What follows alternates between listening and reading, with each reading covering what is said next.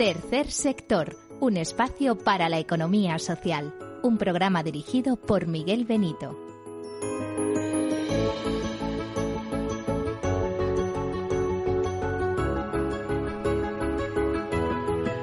Hola, buenas tardes, bienvenidos, bienvenidos a este programa, este tercer sector, el programa, ya saben, de las asociaciones, de las fundaciones, de las ONGs y por extensión también de las cooperativas, mutuas, mutualidades, todo lo que significa tercer sector, que tercer sector eh, supone algo así como el 10% de la economía, del Producto Interior Bruto, ¿eh? no es cualquier cosa. Sí es verdad que hay una pequeña diferenciación entre tercer sector social y el resto de tercer sector. Pero ¿qué es tercer sector? Bueno, de entrada es economía de personas para las personas. Es, eh, es eh, no es empresa pública, es empresa privada, es empresa que genera beneficios, pero que esos beneficios se eh, reinvierten en el fin fundacional para que fue constituida esa sociedad, que normalmente coincide con la acción social, la cooperación internacional, la defensa de el medio ambiente, eh, la educación, tantos y tantos temas eh, que son de interés general. Piensen, por ejemplo, eh, alguien que desea contribuir a investigaciones científicas, médicas de cualquier tipo. Bueno, pues se constituye una fundación que recauda fondos a fin de financiar eso. Eh, luego también enlazan mucho con la responsabilidad social corporativa de las entidades eh, que crean sus propias fundaciones para dotar de fondos estos. Por cierto, como en este programa hemos tenido en varias ocasiones a la Asociación Española de Fundaciones, que fue eh, una institución que desde el primer momento apoyó este programa, por decirles que el, tema fundacional en nuestro país tiene arraigo y varios siglos de trayectoria, no empezó en, cualquier momento. Bueno, decirles que también es de alguna manera la solidaridad mercantilmente organizada, que les hablaba de la importancia del sector, les decía que la CEPE, la Confederación Española de Empresas de Economía Social, agrupan más de 40.000 empresas eh, que dan trabajo a dos millones y medio de, de, personas, en toda Europa unos 13 millones de personas, que despunta esta economía social, esta economía, este tercer sector cuando llegan las crisis, ¿eh? desde los pocos sectores que sigue creando empleo y bueno, que su utilidad es manifiesta. Allá donde no llega el Estado o la empresa privada, pues muchas veces llegan esas eh, ONGs, esas, ya saben que para ser ONG hay que ser antes asociación o fundación, o llegan esas iniciativas solidarias dando respaldo. Bueno, dicho esto, comenzamos con algunas notas de actualidad. Eh, empezando por ese informe que mm, ayer nos daba a conocer el Osfan eh, Intermon.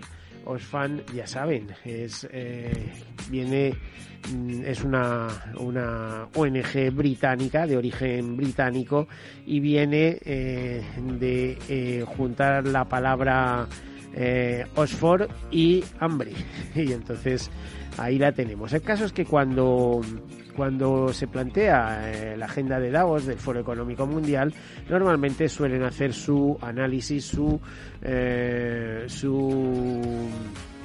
mm, informe eh, anual. Y nos dice en esta ocasión que la riqueza de los 10 hombres más más eh, adinerados de la Tierra, del planeta, se ha duplicado, mientras que los ingresos del 99% de la humanidad se han deteriorado. ¿Cuál es la causa? El maldito COVID, el COVID, como todos sabemos.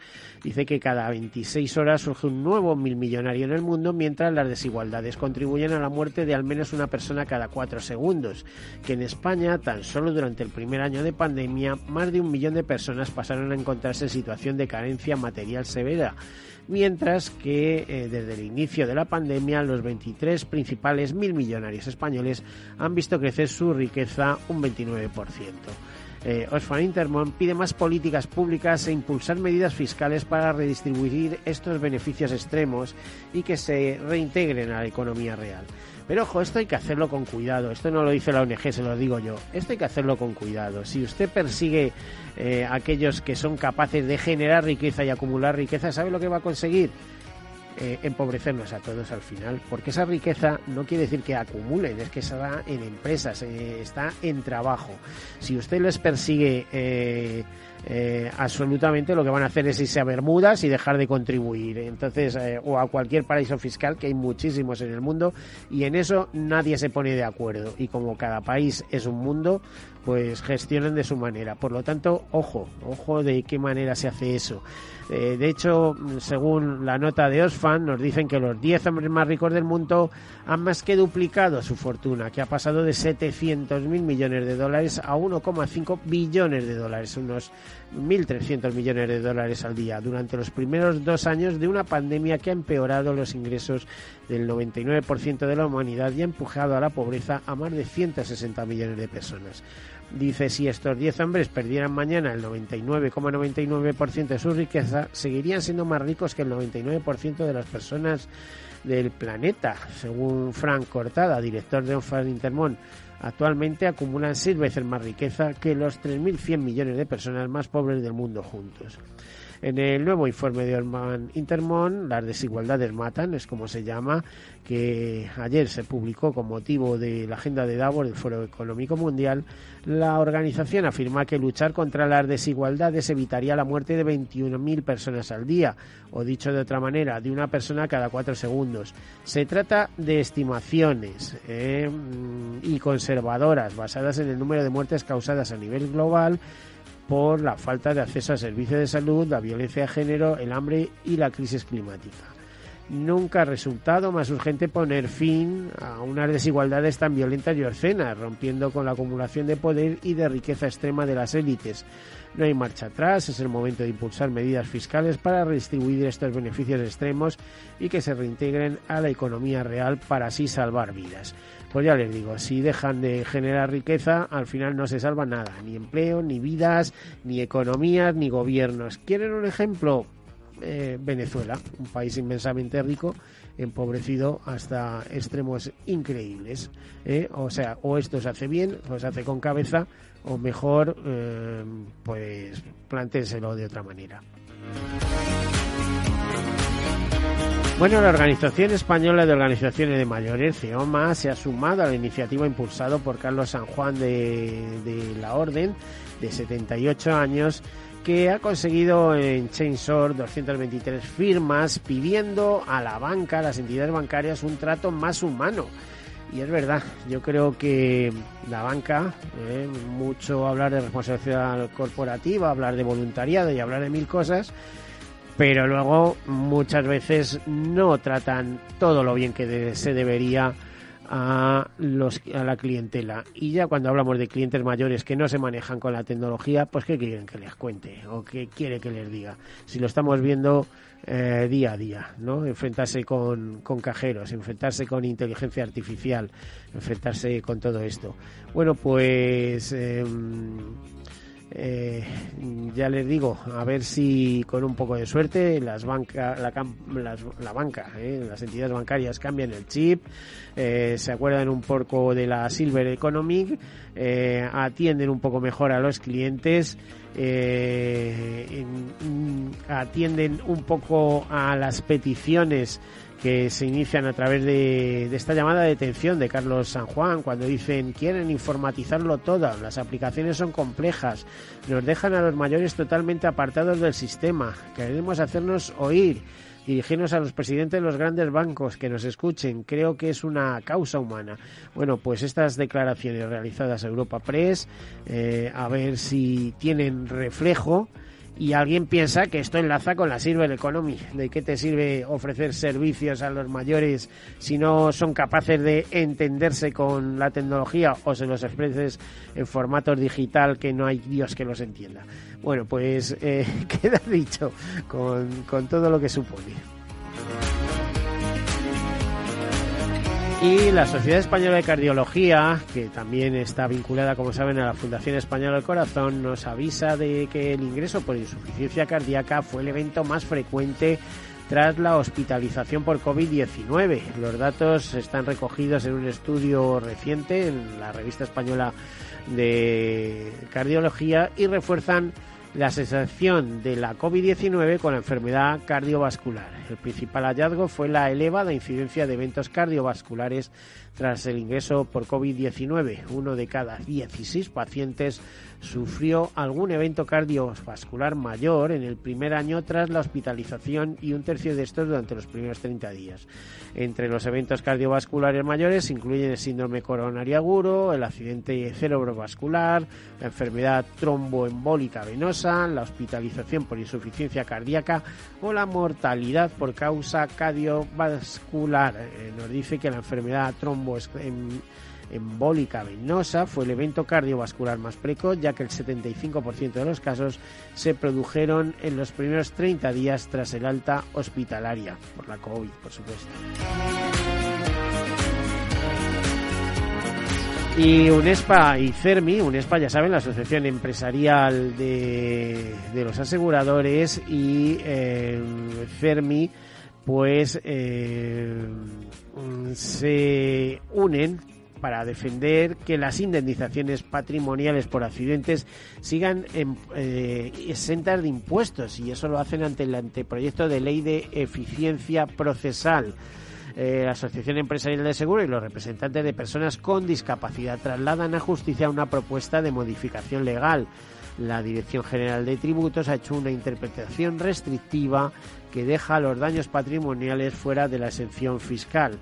Eh, tanto UNESPA como CERMI defienden que las indemnizaciones por accidentes de tráfico sigan exentas de tributación en su totalidad. La problemática se ha generado por la consulta vinculante de la Dirección General de Tributos eh, de 23 de marzo de 2021 que interpreta restrictivamente que dentro del concepto legal de daños personales indemnizables quedan fuera los daños patrimoniales. Las organizaciones representativas del sector asegurador y de las personas con discapacidad han remitido al Ministerio de Justicia una propuesta conjunta de nueva redacción de la disposición final segunda del anteproyecto de ley de medidas de eficiencia procesal del Servicio Público de Justicia, que modifica la ley del impuesto sobre la renta de las personas físicas, para que el perjuicio patrimonial por accidente de tráfico siga exento de tributación. Esta redacción alternativa busca solventar la problemática surgida a raíz del criterio de Hacienda, que como ya saben, como tiene la obligación de recaudar y además está acuciada eh, y, implicada en conseguir unos objetivos de ingresos necesarios por otra parte, pues eh, tocan todos los palillos. El anteproyecto de ley de medida de eficiencia procesal propone ampliar la excepción fiscal a las indemnizaciones que son fruto de acuerdos amistosos, es decir, que no hayan sido fijadas judicialmente pero para ello exige la intervención de un tercero neutral y la elevación de acuerdo a escritura pública. Unespo y CERMI proponen la eliminación de estos requisitos porque conllevarían costes adicionales que pueden incitar a las partes a acudir a la vía judicial en lugar de llegar a soluciones amistosas, con lo cual eh, pues los juzgados se colapsarían. En España se resuelven cada año cientos de miles de indemnizaciones de manera amistosa utilizando el baremo de automóviles como referencia tentativa. Por lo tanto, una gran cantidad de indemnizaciones de responsabilidad civil que se verían afectadas eh, se verían afectadas si fue si la transacción extrajudicial se necesitase por la intervención de un tercero neutral y su elevación a escritoria pública, como contempla ese anteproyecto de ley de medidas de eficiencia procesal. Bueno, ya veremos en qué acaba todo esto. Eh, en fin, esperemos que eh, eh, que ante este anteproyecto de ley haya sensibilidad a que las cosas se queden más o menos como están, que es como debería ser, eh, y no estar eh, buscando tres pies al gato. También hablarle de que Ecologistas en Acción, SEO, BirdLife y World Wildlife Fund ejercen la acusación popular en el juicio por el caso más grave de envenenamiento de rapaces en Castilla-La Mancha. Hace más de una década, al menos 60 ejemplares de fauna murieron envenenadas y tiroteadas en un coto de caza, entre ellas especies catalogadas en peligro de extinción como un águila imperial, cuatro milanos reales y otras protegidas como 23 milanos negros y cinco aguiluchos laguneros. Bueno, 10 años para que surja el juicio y solo hay un imputado de los tres que había, porque los otros dos han fallecido.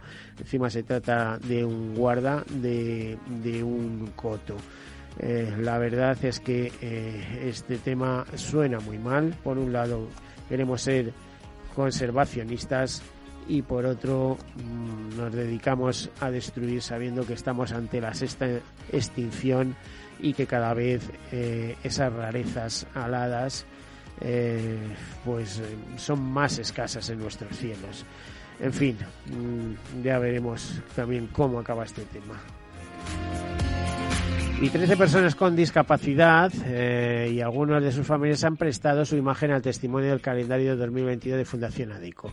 Eh, decirles que las personas con discapacidad reivindican la importancia de los valores para acelerar su inclusión sociolaboral en 2022 con el apoyo de 39 empresas comprometidas y bajo el claim eh, o el hashtag los valores como esencia. El almanaque de ADECO mm, destaca 13 eh, valores clave para avanzar hacia empresas y sociedades más inclusivas. Y ahí dejamos esa nota porque de inclusión vamos a hablar hoy y con algo, mm, con un tema muy interesante porque les presentamos ya a nuestra invitada.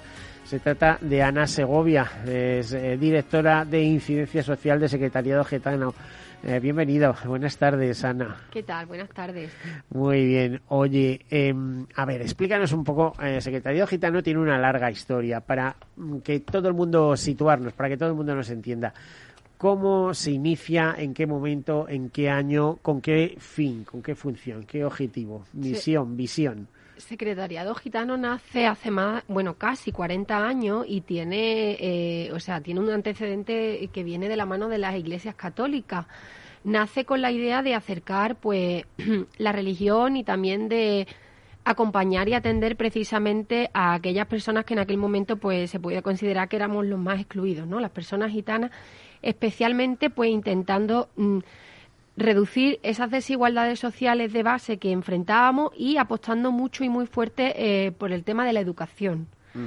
A partir de ese momento se empieza a trabajar, pues eso, eh, precisamente en acompañar a los más vulnerables y se pone en marcha todo un proyecto de trabajo centrado en escuelas puente, ¿no? Que consistía fundamentalmente eh, durante los siguientes años en acompañar a niños y niñas gitanos y escolarizarlos y que accedieran por fin al sistema educativo, ¿no? Porque habíamos estado al margen.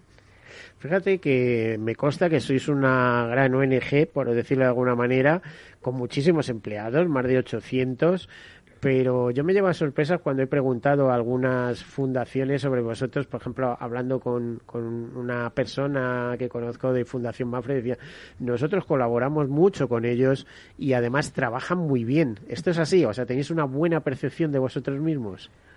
O del trabajo que, realizáis?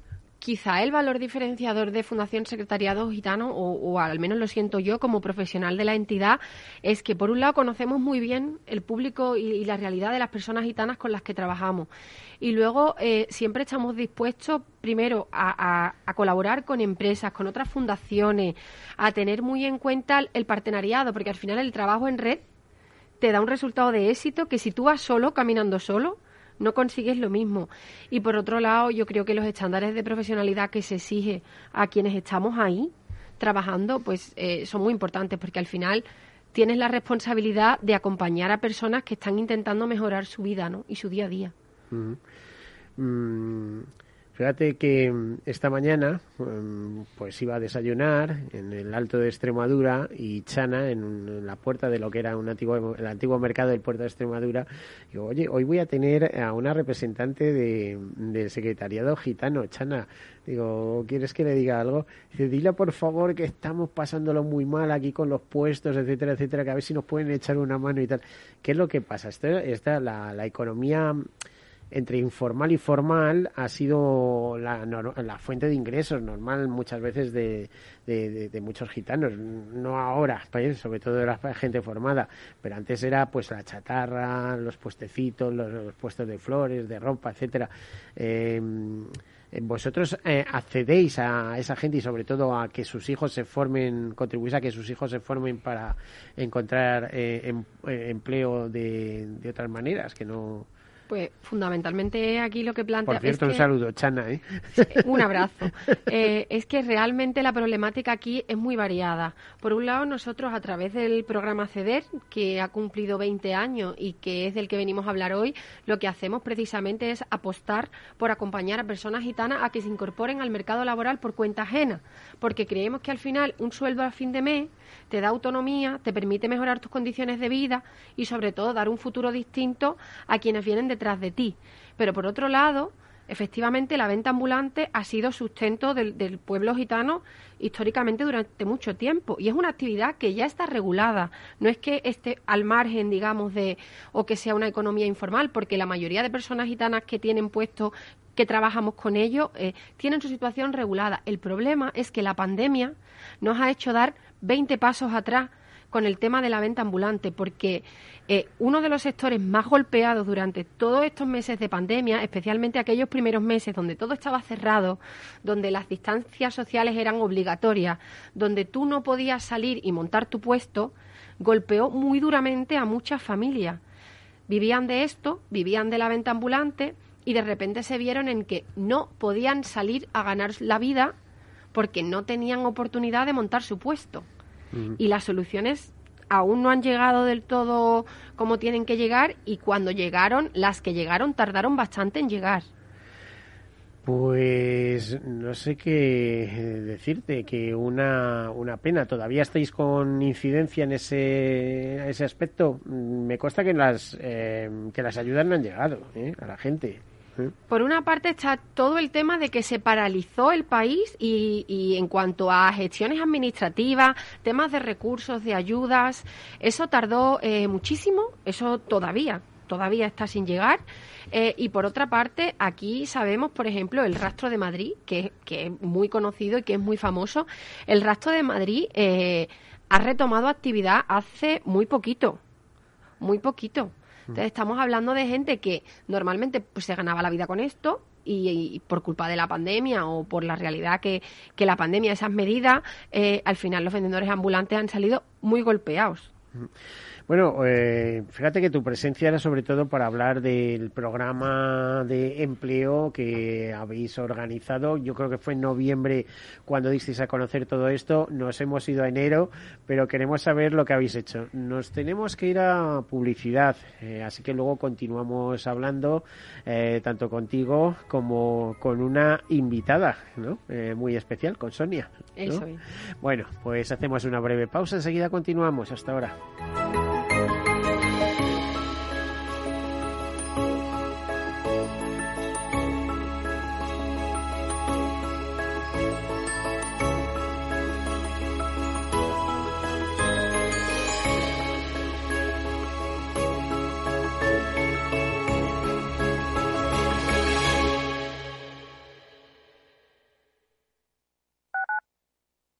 Radio en Madrid 105.7, Capital Radio. Memorízalo en tu coche.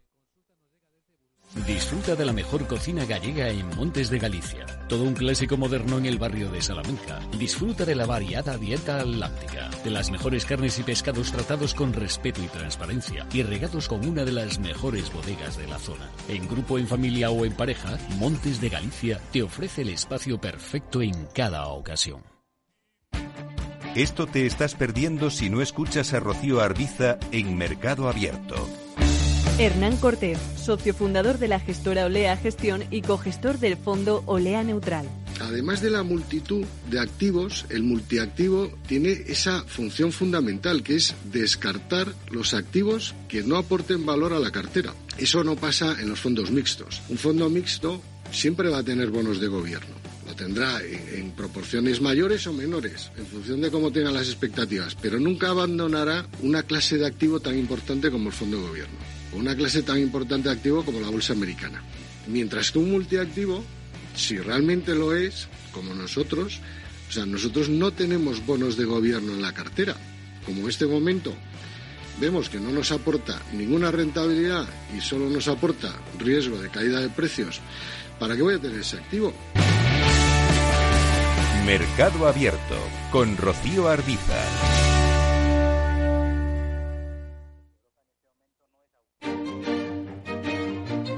Valor Salud. Tiempo de salud. Su actualidad, sus personas, sus empresas. Todos los viernes a las 10 de la mañana en Capital Radio, con Francisco García Cabello. Capital Radio. Siente la economía.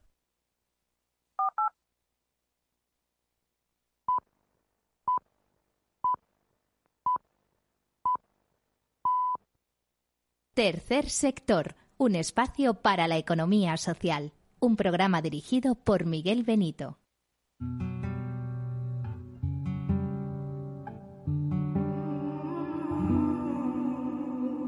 Ansia de juventud y no puedo volar. Yo siento un mundo que está ardiendo y en mi realidad. Romper con mi cadena y que no hagan llorar. Regla marcada y un silencio no puedo escuchar. Y empiezo a despertar.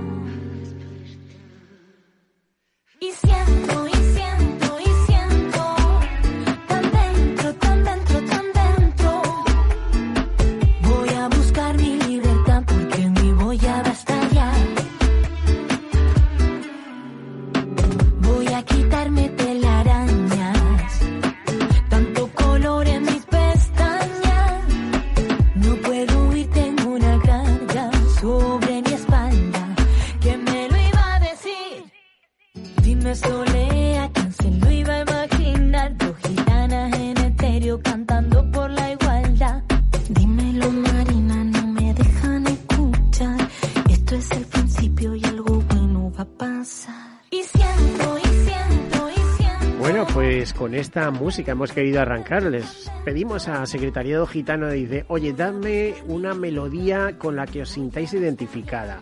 Y me dijeron telarañas, ¿eh? Eh, telarañas de, de Marina Carmona, si no mal no recuerdo. Eh, ¿Cómo se gesta esta canción? La hicieron pensando en vosotras, ¿no? Bueno, pues esto es una canción en la que trabajan Marina Carmona y Solea Morente, que son dos mujeres gitanas compositoras, dos artistazas, y que tuvieron a bien colaborar con nosotras eh, en una campaña para movilizar apoyos en favor de la Fundación Secretariado Gitano y para dar a conocer la diversidad que, que tenemos y, que, y, que, y que sentimos las mujeres gitanas, porque estamos eh, cansadas al final de sufrir situaciones de discriminación en las que se nos encasilla en ser de una determinada manera, en que tenemos que vestir de determinada manera o que tenemos que, que llegar hasta un determinado tope, ¿no? Entonces, esta era una manera... Estáis rodeados de tópicos, te es- diría. Estamos rodeadas de tópicos que nos pesan mucho en la mochila. A ver, pero pesan tanto como un programa de televisión tipo los Gypsy Jeep que, bueno, a veces es una auténtica maravilla decir, jolín, ¿eh? Eh, qué diferentes son, pero a la vez qué maravillosas son. Bueno, yo creo que formatos como los GC King y otros similares que en, en los últimos años han cogido peso, al final lo que hacen es mostrar una parte de una realidad que está totalmente guionizada y eso no podemos olvidarnos. Y que al final son cuatro o cinco familias las que participan que no representan a la totalidad de la comunidad gitana. Y eso es interesante porque si pensamos en otros formatos de reality que hay en nuestro país, eh, en, en el que, en los que se visibilizan a personas jóvenes, tal, tú luego lo piensas hacia afuera y dices, ostras, pues la juventud mm, española no es así, es una parte. ¿Por qué cuando se hace un programa de una minoría y en concreto de la comunidad gitana pensamos que es que los gitanos o las gitanas somos como los que aparecen en los chisiquín? Quizás sí, pero quizá no. Y ahí el tema de la diversidad. A ver, ¿cuántos, eh, ¿cuántas personas tenéis vosotros eh, censadas o pensáis eh, habitan en España? Eh, iba a decir de raza gitana, pero bueno, no me gusta poner ni el apellido raza. Eh, gitana y a, a, eh, la sociedad, eh, el secretariado gitano, ¿a cuántas personas atiende alrededor de, de ese colectivo? Pues actualmente, aunque no tenemos censos étnicos, porque actualmente están prohibidos, especialmente teniendo muy en cuenta esa historia de discriminación que hemos sufrido, actualmente y según el último mapa de, de vivienda que, que, maneja el Ministerio, hablamos de que pueden vivir en España en torno a 750.000 personas gitanas o incluso se habla de hasta un millón. Uh -huh. eh, la Fundación Secretariado Gitano, pues normalmente atendemos 34.000 personas al año en nuestros distintos programas. Eh, fíjate que te contaba una anécdota que voy a repetir aquí eh, de, un, de un gitano rumano que conozco que decía, no, si yo he estado en Francia unos cuantos años, pero en Francia la policía siempre decía lo mismo, vayan a España, vayan a España que allí saben tratarlos mejor que nosotros. Creo que, eh, ¿por qué se produciría esto? ¿Qué es lo que tenéis aquí de, de especial? Aparte del clima, que bueno, puede ser más suave, ¿no? Pero... Eh, ¿qué, qué hay de especial en eso? ¿Hay una mayor integración en, en el caso de España? Bueno, depende de la mirada con la que con la que tú analices la situación, pero es verdad que especialmente en los últimos años y desde las administraciones europeas se reconocía a España como un, un buen modelo de inclusión cuando hablamos de población gitana. Sin embargo, yo sí que me atrevería a avanzar que pese al camino recorrido todavía nos queda mucho por hacer. Bueno, ¿y en qué no? eh? ¿En qué aspecto no? Si tocas en algo y es un follón y no hemos terminado a lo mejor de resolver los problemas de- del pueblo gitano, por decirlo de alguna manera, y fíjate lo que se nos viene encima, ¿eh? 40.000 problemas añadidos por la izquierda, por la derecha Mm. y por todos lados. Por cierto, estáis muy implicados en eh, dar formación y en la creación de programas de, de, bueno, por un lado de autoayuda, pero también eh, de contribuir a buscar empleos por cuenta ajena eh, para eh, mucha gente. Primero, eh, y, tenéis varios programas en marcha. Este año habéis dado a conocer uno en, en noviembre, pero a mí me consta que lleváis, que esto es continuo, ¿no? Pues efectivamente presentamos los resultados de, de la evaluación de resultados de impacto de nuestro programa ACEDER que cumplía 20 años. ACDR nace pues con la idea o con el sueño de reducir un poco esas desigualdades estructurales a las que nos enfrentamos los gitanos y haciéndolo eh, incorporando o acompañando a las personas gitanas a que se incorporen al mercado laboral por cuenta ajena. Y lo hacemos a través de ese acompañamiento, formación, unos itinerarios individualizados a la propia comunidad gitana, a esas personas gitanas que vienen a nuestras oficinas. Lo hacemos también prospectando eh, de manera constante la realidad que hay en el mercado laboral, es decir, qué necesitan las empresas cuando buscan profesionales para sus plantillas. Y lo hacemos también teniendo muy en cuenta la propia realidad eh, eh, que viven las personas gitanas cuando hablamos pues de que eh, en algunas ocasiones, o al menos los participantes con los que nosotros trabajamos, pues no tienen la formación eh, adecuada, muchos han sufrido y siguen sufriendo situaci- situaciones de discriminación que te hace sentirte más inseguro a la hora de llamar a una puerta y pedir un trabajo. Eh, y un poco, bueno, también poniendo el foco en, en tirar eh, o en impulsar eh, el cambio pensando especialmente en la juventud y en las mujeres gitanas, ¿no? O sea, una integración mucho más social y no tener a los gitanos abocados al mercadillo, cosas de estas, ¿no? El mercadillo eh, y la venta ambulante, que es un oficio Muy digno, sí, muy sí. digno y que, y que como, como comentábamos, ha, ha- ha- ha- ha llevado adelante eh, a, a las personas gitanas durante muchos años, está bien, pero es verdad, y lo hemos visto estos, estos últimos meses con la pandemia, que es, es un oficio que al final no te da la misma estabilidad que te puede dar el tener tu sueldo fijo y estable a final de mes, ¿no? Son, es otra situación completamente distinta. Eh, teníamos la realidad de que muchas familias gitanas no podían salir a ganarse la vida porque tenían prohibido poner su puesto. Si tú tienes un, un trabajo o, o pue- puedes seguir saliendo a trabajar, sabes que tienes ese sueldo al final de mes, ¿no? Ahí estaba la diferencia, intentar que nos incorporásemos al mercado laboral por cuenta ajena. 20 años del programa CEDER, son muchos años. ¿Cuánta gente habéis, eh, habéis preparado y, digamos, mm, colocado en el mundo de la empresa? Pues por el programa han pasado más de 100.000 personas a lo largo de estos 20 años y casi el 40% de ellos han encontrado un trabajo. Interesante también el, saber y, y- un dato muy positivo que más de o casi 16.000 empresas han colaborado con nosotros a lo largo de este año, lo cual es fundamental. Vámonos a un ejemplo práctico. En el caso eh, de Sonia Pérez Cortés, que es una persona que eh, ha encontrado trabajo gracias a estos programas, imagino. Sonia, eh, buenas tardes. Oye, bienvenida. Muchas gracias. Tú, eh, bueno, en primer lugar, eh, muchísimas gracias por, por mm, prestarte a contar tu experiencia y además por, por restarle unos minutos a tu trabajo, que me consta que, que bueno, mm, eh, te, te tenemos que dar doblemente las gracias. Sonia, ¿de qué trabajas? Ahora mismo estoy en el Departamento de Recursos Humanos de aquí de la Fundación. Mm. Em, lo- ¿Ese trabajo lo conseguiste a través del programa Acceder? Sí, claro, claro. Mm. Bueno, ¿qué, qué formación tienes de base? Eh, estudié, claro, hace muchísimos años el título superior de Administración y Finanzas. Ujú.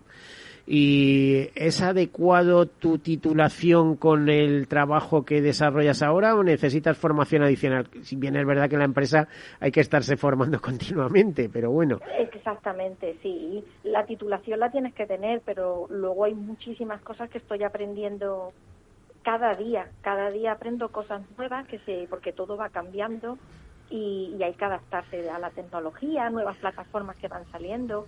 Mm. ¿Cómo accediste? Bueno, accediste precisamente a este programa de acceder. Eh, ¿Tuviste conocimiento de él y dices, pues para allá que voy? ¿O cómo es el tema? Pues en verdad mi familia son todos, o to- yo también, todos somos artistas y he vivido del flamenco pues hasta hace un año. Eh, el flamenco era mi modo de vida, de mi padre, de mi madre, de mis abuelos, de mis tíos, todos, absolutamente. Eso es muy Lo duro, ¿eh? Vivir de, del flamenco es muy duro y más en tiempos de pandemia, como estaba contando Ana. Claro, eso es lo que pasó. Mis eh, a mis padres en el pasado les fue siempre bien, siempre han tenido mucho trabajo y han podido prosperar, pero les daba miedo que a mí en un futuro no me salgan las cosas tan bien. Entonces eh, me obligaron a estudiar algo, lo que yo quisiera, pero algo tenía que estudiar. Y, y entonces eh, decidí estudiar el técnico este superior de administración y finanzas me lo saqué y lo dejé aparcado porque a mí me gustaba yo es el cante lo que lo que a mí me gusta Pero Y qué hasta- bonito lo que estás contando, además, oye.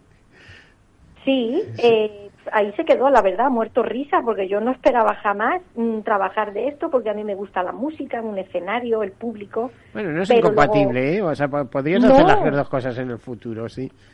Sí, pero también como en mi familia no hay no hay experiencia de trabajos entre comillas normales, pues yo seguía la línea de mi casa, que somos artistas. Pero llegó la pandemia y ahí es cuando mi mundo ya se dio del revés.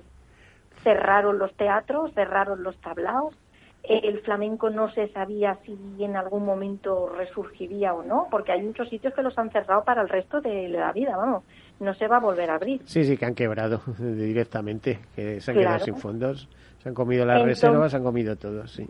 Exactamente, entonces ahí ya tuve que tirar de ese título que tenía guardado en el último cajón y, y, y nada, y escribí a- al programa este acceder de aquí de la asociación, me dieron una cita, les conté mi caso y, y son gente que, que se sabe adaptar a cada caso individual, pues no todo el mundo tiene la misma circunstancia. Bueno, primero entonces eso supone que tienen primero mucha formación, segundo mucha sensibilidad Mucha hacia las personas sí. y mucha complicidad también, sí. Sí, sí, sí, sí. sí. Y son entonces- capaces de, Sonia, igual que tu caso, que conocerás otros de compañeras, son capaces de ir orientando a la persona hasta un puesto de trabajo adecuado, porque claro, tú al final eh, tienes la gran suerte de acceder hasta, el, o sea, acceder, y perdona eh, que vuelva a repetir el nombre, acceder al, al propio secretariado gitano, que como decía antes, me consta que tiene más de 800 personas en nómina.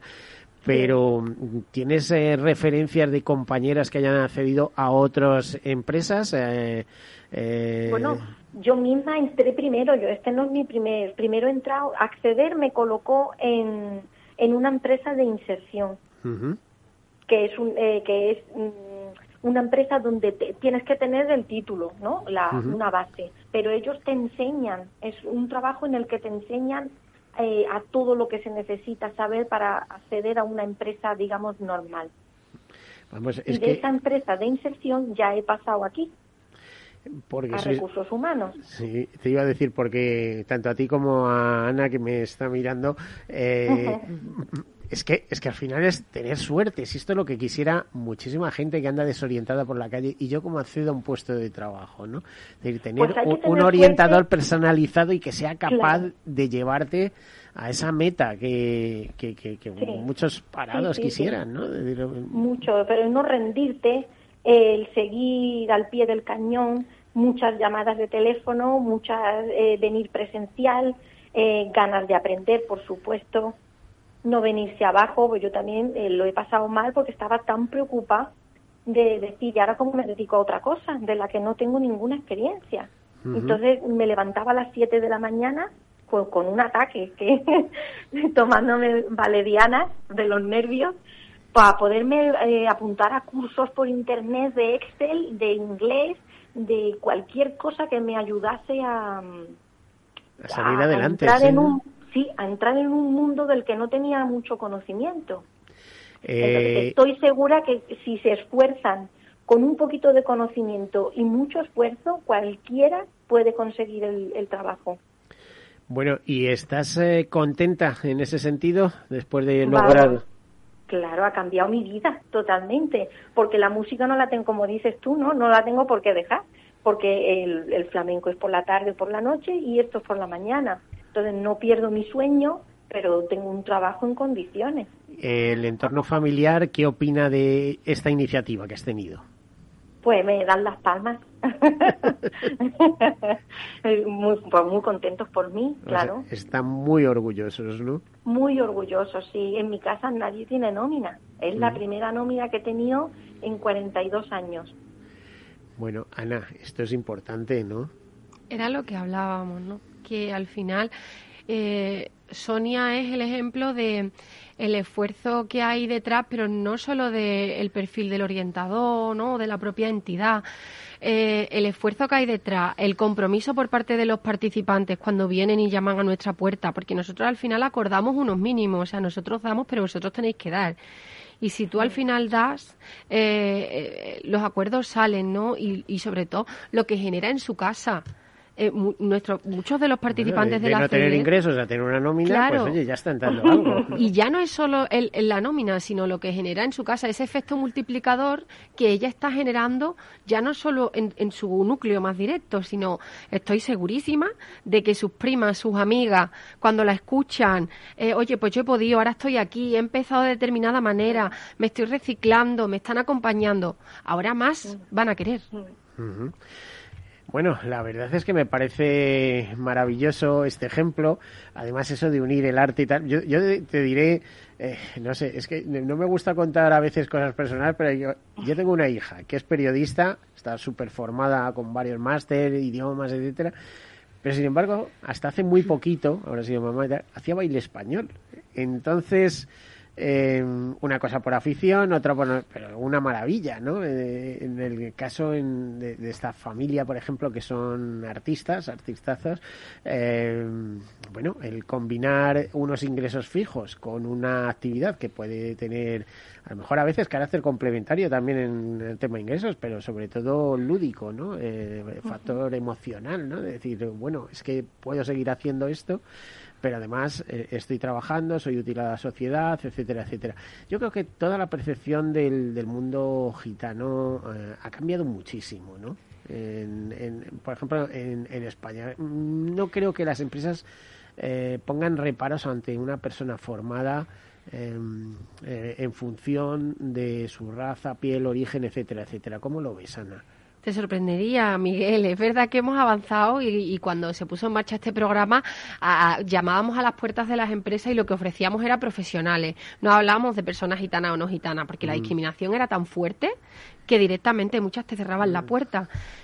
Ahora no es tan así porque creo que nos hemos creado un nombre y, muchas empresas son las que quieren colaborar con nosotros y nosotros estamos encantados de mil amores, pero todavía nos encontramos muchas situaciones en las que por tener determinado apellido en tu currículum o por tener determinado aspecto físico, muy amablemente y dando mucho rodeo, no te admiten en un puesto de trabajo. Eso sigue pasando y nos llegan esos casos a la fundación. Bueno, os llegan esos casos. ¿La gran empresa o en la pequeña empresa? ¿Dónde se produce esto? ¿En todo? Eh, en todo.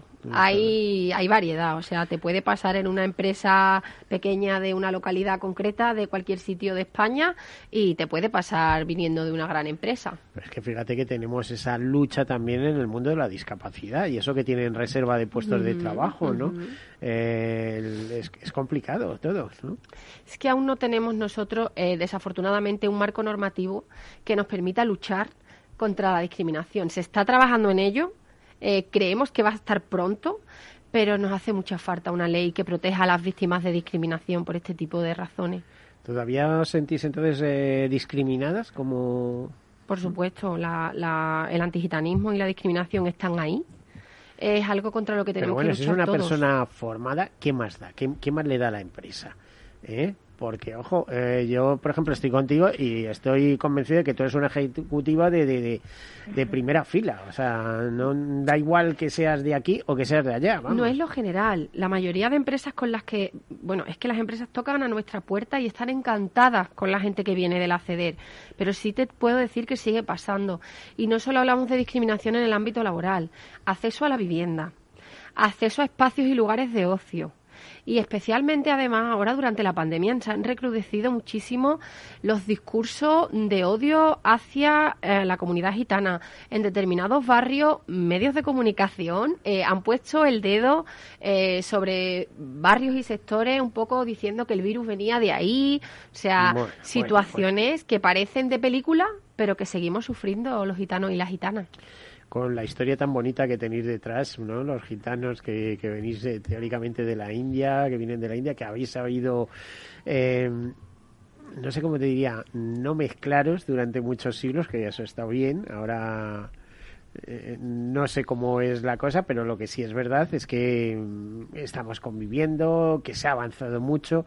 Hace un momento te citaba el tema de, de- Rumanía, donde la situación es absolutamente distinta a la que puede haber en España, o eso creo yo, ¿no? Que de, de repente nos llegan los gitanos rumanos y es como volver a hace 40 o 50 años, ¿no? La, la situación.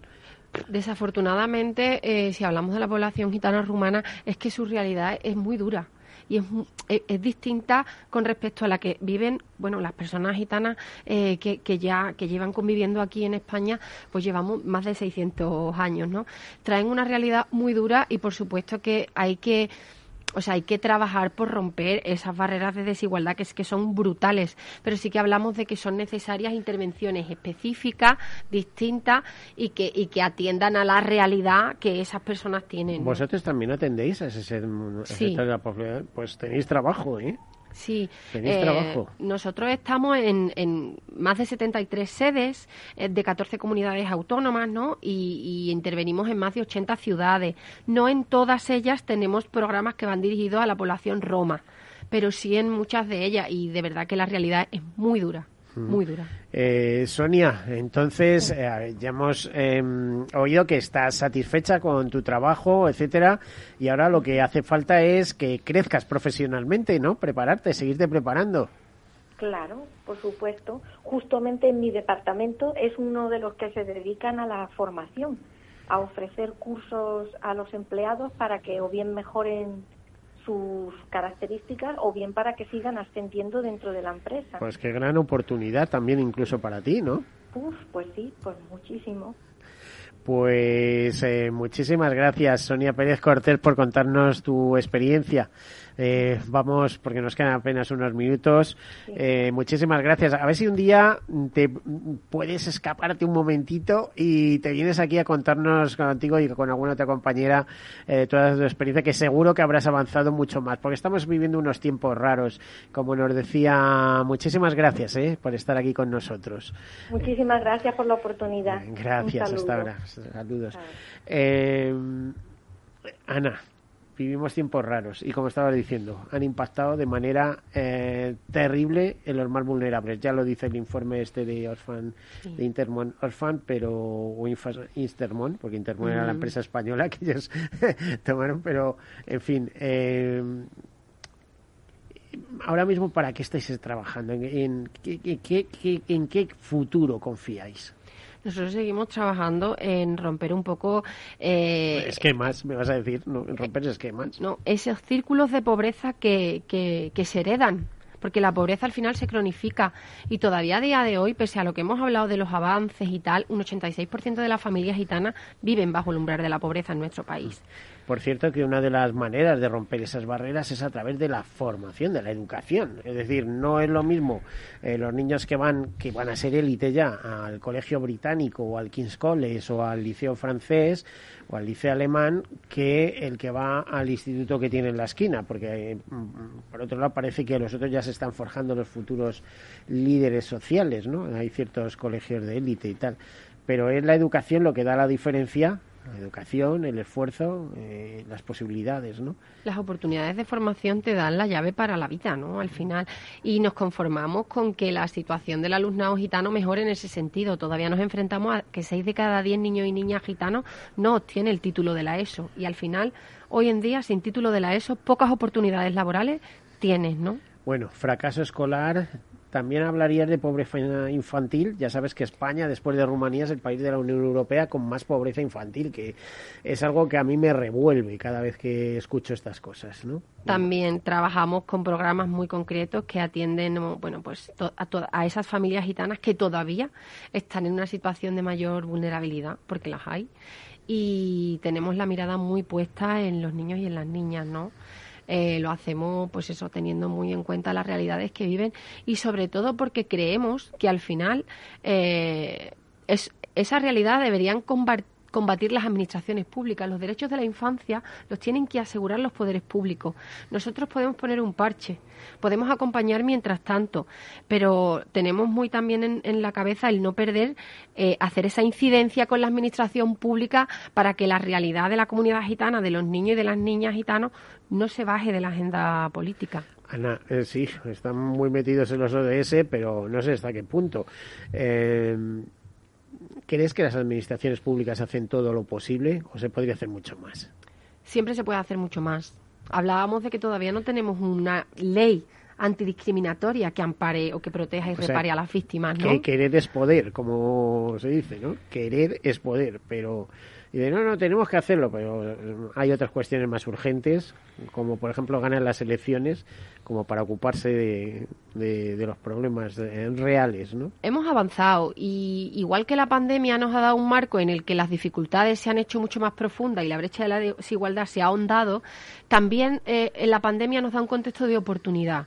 Todos esos fondos de recuperación que ahora están sobre la mesa, eh, si se utilizan bien, y de verdad van dirigidas a, esos grupos de población que más lo necesitan, eh, podemos avanzar hacia construir una sociedad mucho más igualitaria. Bueno, ahora mismo hay una cantidad de críticas sobre esos fondos impresionantes. Eh, se está hablando ya de mucho amiguismo o partidismo, ¿no? Eh, en función de, de qué partido político quien influya, mm, van los fondos para un lado o para otro. Pero bueno, no es el tema de tercer sector. Muchísimas gracias, Ana Segovia, directora de Incidencia Social a ver si podemos contar contigo cuando pase un poco toda esta puñetera peste, perdón por la expresión, eh, y tenemos más conocimiento y más experiencia sobre, eh, eh, sobre el mundo gitano. Muy bonito, por cierto. Cuando queráis. Bueno, pues hasta aquí hemos llegado. Buenas tardes, hasta la próxima semana.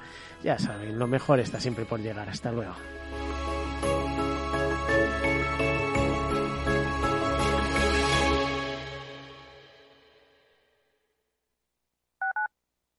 Escuchas Capital Radio, Madrid 105.7, la radio de los líderes.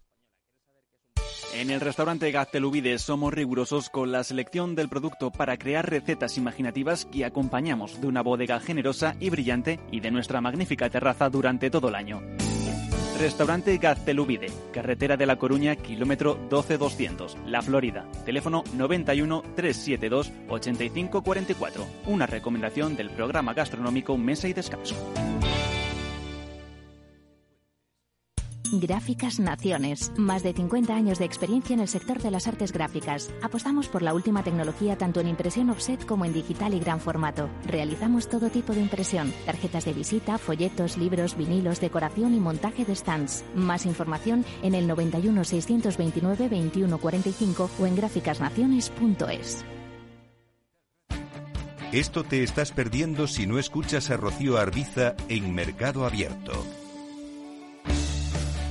Joseba Ezeiza, socio de McKinsey Company. La inversión necesaria para alcanzar el nivel de emisiones netas cero es de aproximadamente 28 billones de euros, es decir, 28 trillones anglosajones en tecnologías más limpias. Aproximadamente un 80% de ese total provendría de la reorientación de inversiones que de otro modo financiarían tecnologías intensas en emisiones y el restante 20% será inversión adicional. Y como decía antes, afirmamos que esta transición se puede hacer a costes cero, porque nuestras estimaciones los ahorros en eficiencias permitirán recuperar dichas inversiones dejando saldo neto cero. Mercado Abierto con Rocío Arbiza.